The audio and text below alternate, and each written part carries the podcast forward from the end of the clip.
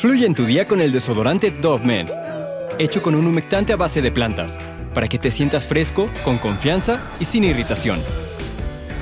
Siente cómo fluye tu día con Dove Men. Hay quien dice que las historias de terror en su mayoría no involucran fantasmas o cosas paranormales. De hecho, hay quien se atreve a decir que las verdaderas historias de terror son las que pasan todos los días y son llevadas a cabo por individuos que hasta podrían ser tus vecinos o individuos a los que normalmente hacemos video en este canal. Así que Leonarda Shanchuli es una mujer mundialmente conocida por cometer unos actos atroces que superan el límite de una época conservadora. Se le conoce como la jabonera de Corrello y en este video te voy a contar del por qué este apodo tan particular.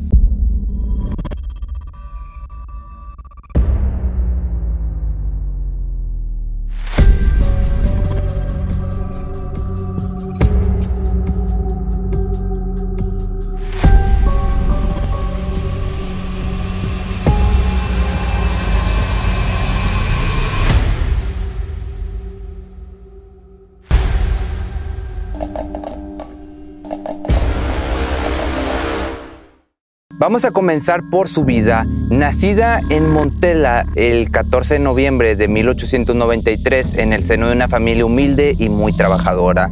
Desde pequeña su vida fue difícil y bastante precaria, pues se dice que fue el producto de un abuso. E incluso en algunas versiones se dice que su madre tuvo que casarse con su agresor para evitar una mala imagen. Que aquí pues hay que recordar que estamos hablando de una época totalmente diferente y en un contexto muy distinto, en donde las costumbres y valores tenían que respetarse y perdurar.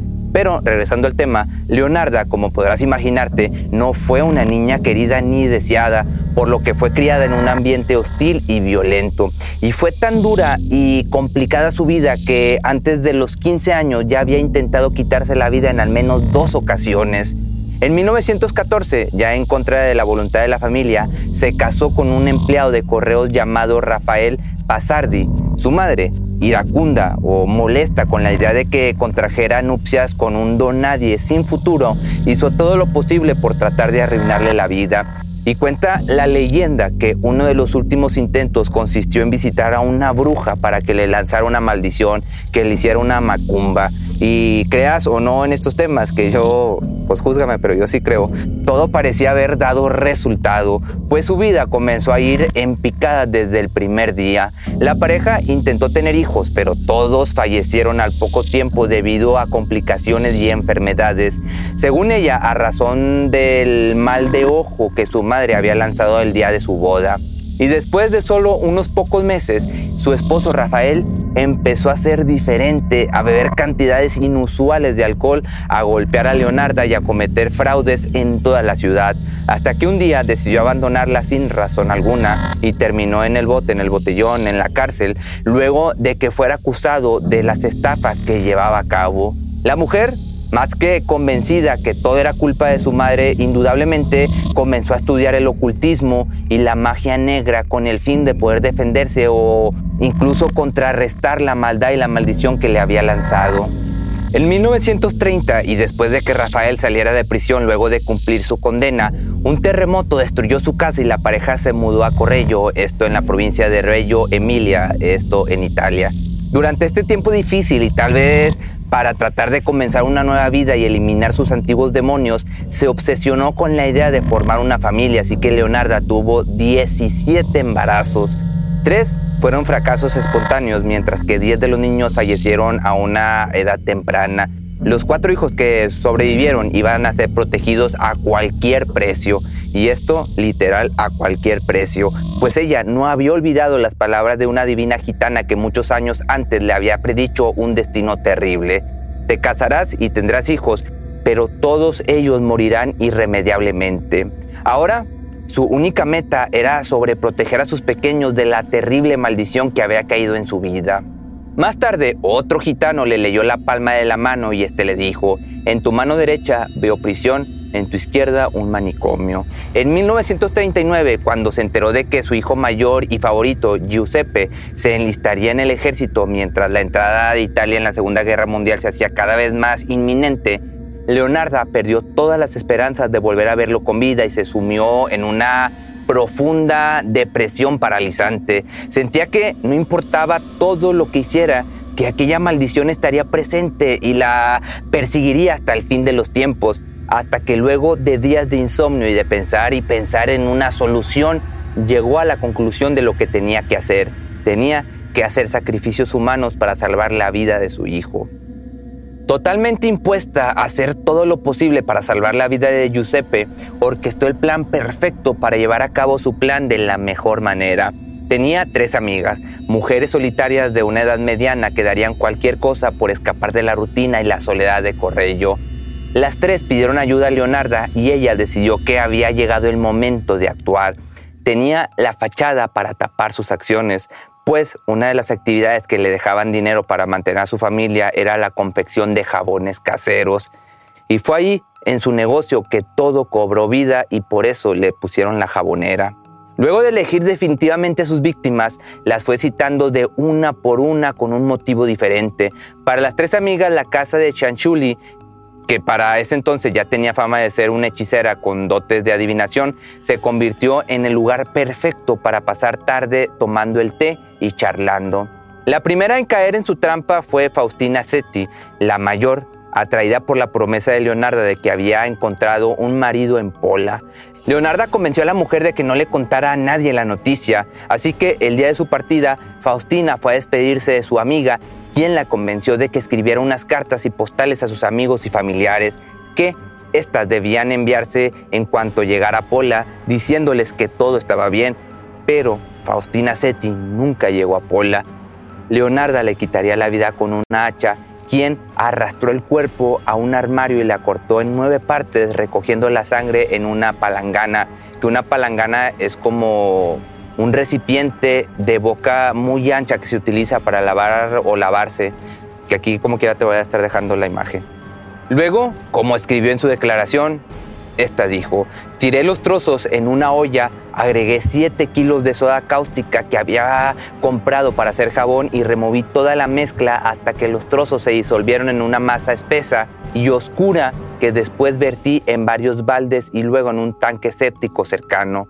En cuanto a la sangre de la palangana, esperé hasta que coaguló, la sequé en el horno, la trituré y la mezclé con harina, azúcar, chocolate, leche y huevos, así como un poco de margarina, amasando todos los ingredientes. Hice muchos pasteles de té crujiente y se los serví a las damas que vinieron a visitarme, aunque Giuseppe y yo también los comimos. Como te decía, esto fue lo que Leonarda comentó.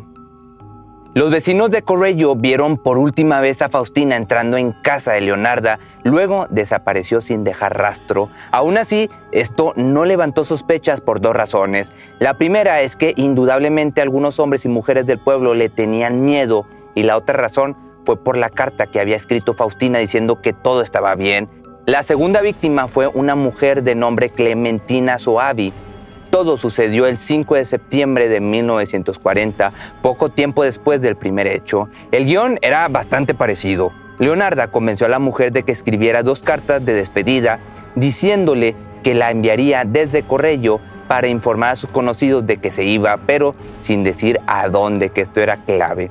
Esta vez dijo que ella le había conseguido un trabajo de maestra en una escuela en el pueblo de Piacenza. Leonarda luego atacó a la mujer e hizo el segundo sacrificio y como podrás imaginarte, sufrió el mismo destino horrible, ser convertida en un jabón.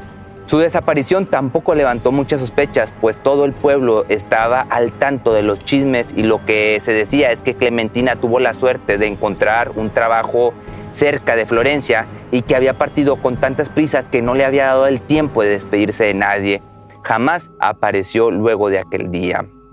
Ahora pasémonos a la tercera víctima y última, que esta fue Virginia Cachopo, una ex cantante de ópera, entonces de 53 años, reducida a vivir con sus recuerdos del pasado, en la pobreza y en una situación de la calle, Leonarda le ofreció un trabajo en Florencia como secretaria de un misterioso empresario teatral, rogándole que no se lo contara a nadie. Virginia, pues evidentemente estaba entusiasmada con la propuesta y mantuvo el secreto, así que el 30 de septiembre de 1940 se dirigió a la casa de Leonarda donde palabras de esta última mujer, terminó en la olla como las otras dos. Su carne estaba gorda y blanca. Cuando se hubo derretido le agregué una botella de colonia y después de mucho tiempo de ebullición pude hacer un jabón cremoso de lo más aceptable.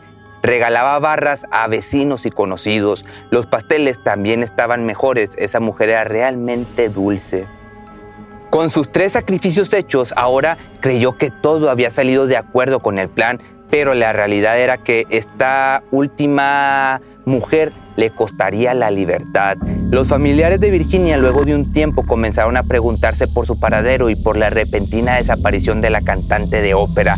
Lo que había pasado era que no había enviado las cartas de despedida que las demás víctimas sí lo habían hecho, así que su cuñada decidió poner una denuncia e informó sus temores a las autoridades de la ciudad y le dio la pista precisa. Virginia había sido vista por última vez en casa de Leonarda Shanshuli.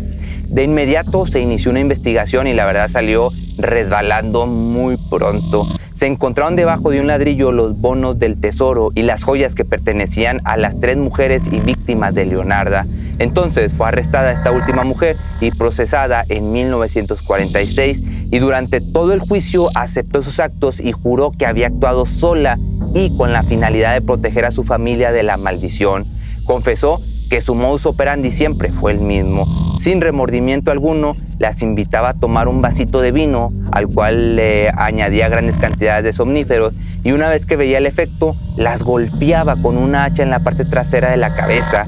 Luego se tomaba el tiempo de hacerlas en pedacitos, sacarles la sangre del cuerpo y por último, para no desperdiciar nada y evitar dejar evidencias, utilizaba cada parte para hacer jabones y dulces que de una manera cínica, repartía con otras vecinas y amigos.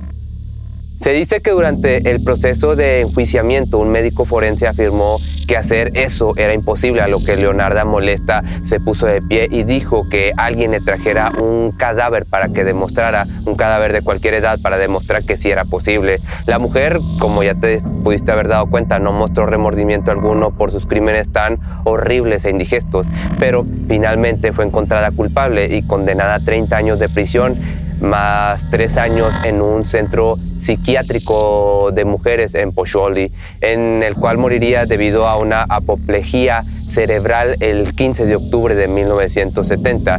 Y para todos los curiosos, en el Museo de Criminología de Roma se exhiben una serie de objetos relacionados al caso, que no, no son jabones, pero sí pueden encontrar ollas, botes, en donde Leonardo llevó a cabo sus sacrificios. Pero pues si te gustó este video, no olvides que si quieres apoyar el canal, puedes adquirir estas playeras en la página oficial que es pepemisterio.com también puedes encontrar esta otra que el marcianito se carga con la luz y brilla.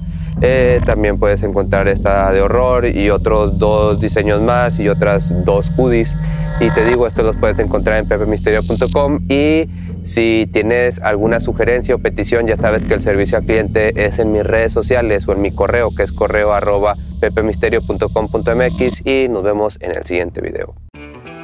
Fluye en tu día con el desodorante Dove Men hecho con un humectante a base de plantas, para que te sientas fresco, con confianza y sin irritación. Siente cómo fluye tu día con Dove Men.